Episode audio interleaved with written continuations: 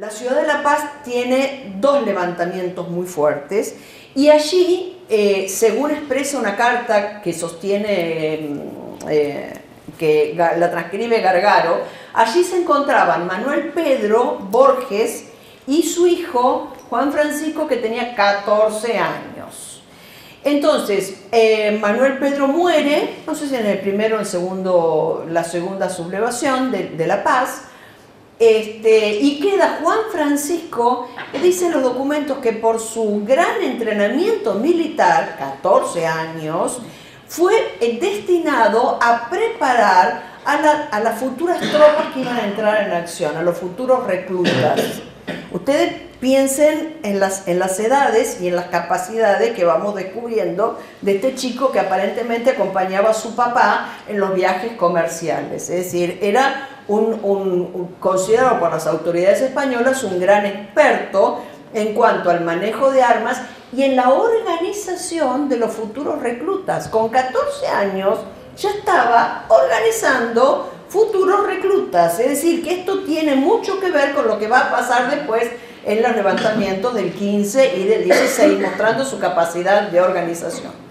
La cuestión es que Manuel Pedro muere y su hermano también allí, queda Juan Francisco participando de los dos alzamientos lo, pone, lo, lastiman, lo hieren, lo ponen preso, se escapa. Bueno, tiene ahí una serie de cuestiones que van a empezar a marcar su perfil también. Él se escapa de cualquier lugar, no, tiene un problema con la autoridad tremenda y, la, fuga es casi permanente, pero allí obtiene el ingreso a el ejército real como premio. Le, por favor, ¿podés leer las cartas, Marcelo? Sí. Eh, Hay dos cartas que son sumamente importantes.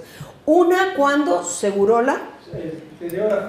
Sí, sí, la de Segurola escribe al rey recomendándole el ingreso al ejército regular. O sea que deja de ser con 15 años, 16, en todo este tiempo, un miliciano, entrenador de futuras milicias, para pasar a ser miembro efectivo del ejército español regular. No es un dato menor, por favor, ¿no?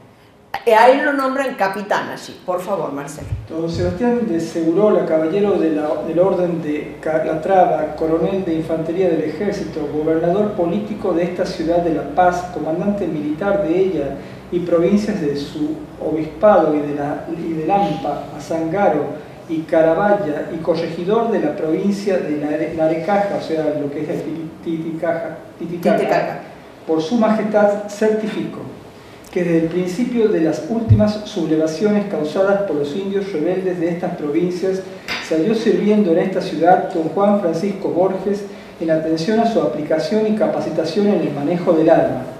Se le destinó para la instrucción de las milicias que en ella se levantaron y haciéndose arreglo los cuerpos fue nombrado por ayudante mayor del batallón de infantería de esta dicha ciudad. En el empleo referido sirvió en los dos asedios que sufrió puestos por los enemigos y en el intermedio, así en el servicio interior para su defensa, como en todas las continuas salidas que se hicieron contra ellos, en los cuales fue varias veces gravemente maltratado, especialmente en una que recibió un balazo de fusil en una pierna, y otra que quedó prisionero de los enemigos, de los que se libertó en el mismo acto atropellando dificultades y peligros, y en el mismo día y tiempo perdió a manos de los mismos rebeldes a su legítimo padre, don Manuel Borges, que en otra división había salido por distinto paraje levantado el segundo cerco de la ciudad por el auxilio del teniente coronel don Juan Resequín, que va a ser fundamental. Ah, fundamental Resequín, sí. Don Juan Resequín pasó a servir de teniente en una de las compañías de la provincia del Tucumán que se hallaban en las tropas del campo y en ella subsistió hasta la entera pacificación de las provincias. En este último tiempo ocurrió la defensa del puesto, del puesto de Achacache, y con este motivo verificó lo mismo en repetidas funciones que se ofrecieron con los rebeldes. Se halló en la expedición hecha a los valles de Moco, Moco e Italaque y en los reencuentros tenidos con los enemigos, particularmente en la función general de los altos de las balsas de escoma en que salieron derrotados. Verificada la pacificación y señaladas tres compañías a la provincia de Azangaro para la seguridad del Collao, se le destinó en una de ellas en la misma clase de teniente y ha estado sirviendo este empleo, teniente, hasta ahora por haber cesado la necesidad de este destacamento. Se le ha mandado retirar a su casa en el Tucumán, igualmente que a los demás oficiales y tropas de las compañías mencionadas, en todo el referido tiempo y ocasiones ha servido con la mayor puntualidad, espíritu y honor, haciéndose recomendable en todo. Y para que conste o que convenga, a pedimento de la parte, o sea, Borges pide, doy la presente en la ciudad de La Paz a 12 días de abril de 1833, 1883. ¿Cuántos años tenía entonces ahí? Y ahí tenía 16 años. 16, con 16 años era teniente ya, ¿no? 1780. Todavía no había cumplido el 17, este es el 12 de abril. No había cumplido los 17 años. O sea, tenía una experiencia militar increíble. Bueno, después, ¿qué pasa? Y después está la, eh, justamente expedido desde el Prado. el, Prado, el rey, ¿no? Desde, eh, por el rey, le concede el 15 de febrero de 1783 desde el Prado el grado de capitán de infantería de sus ejércitos, el que reza así.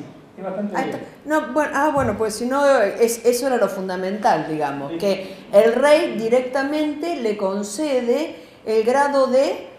Capitán graduado de infantería. Capitán graduado de infantería de los ejércitos reales. O sea, otro dato que ha pasado desapercibido en la historiografía y eso es lo que va a ir a reclamar él después cuando se vaya a España. Es decir, a ver, soy un capitán de los ejércitos reales y no tengo trabajo.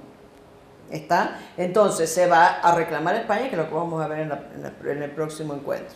Pero yo quería cerrar con esto, ¿no? Digamos, como un joven de 17 años al que todos los, historiadores decían, sí, iba y venía con el papá, comercial, qué sé yo, qué sé cuánto, a los 14 años tiene un entrenamiento militar fabuloso y el rey, antes de que cumpla 17, ya lo nombra, lo hace ingresar en, en los ejércitos reales y lo nombra capitán de graduados. De infantería. De infantería, de infantería. Bueno, bien, yo cierro acá y basta de hablar, hablen ustedes ahora.